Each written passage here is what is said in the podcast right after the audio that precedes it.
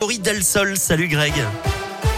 Bonjour Eric, bonjour à tous. À la une dans la région, le bilan de la fête des Lumières à Lyon édition 2021 marqué par le contexte sanitaire mais aussi le météo pas forcément favorable avec le froid, la neige et la pluie.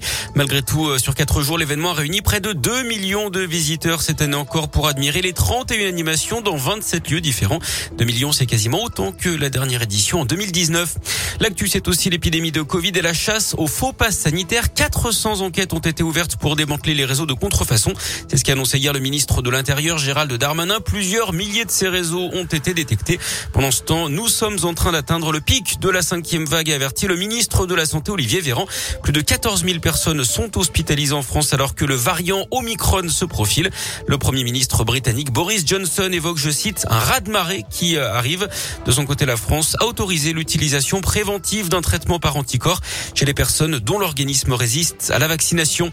Le sport, le foot avec la 18e journée de Ligue 1, le match nul de Lyon à Lille 0-0. La victoire de Clermont à Angers 1-0. Samedi, Saint-Etienne avait perdu 2-0 à Reims.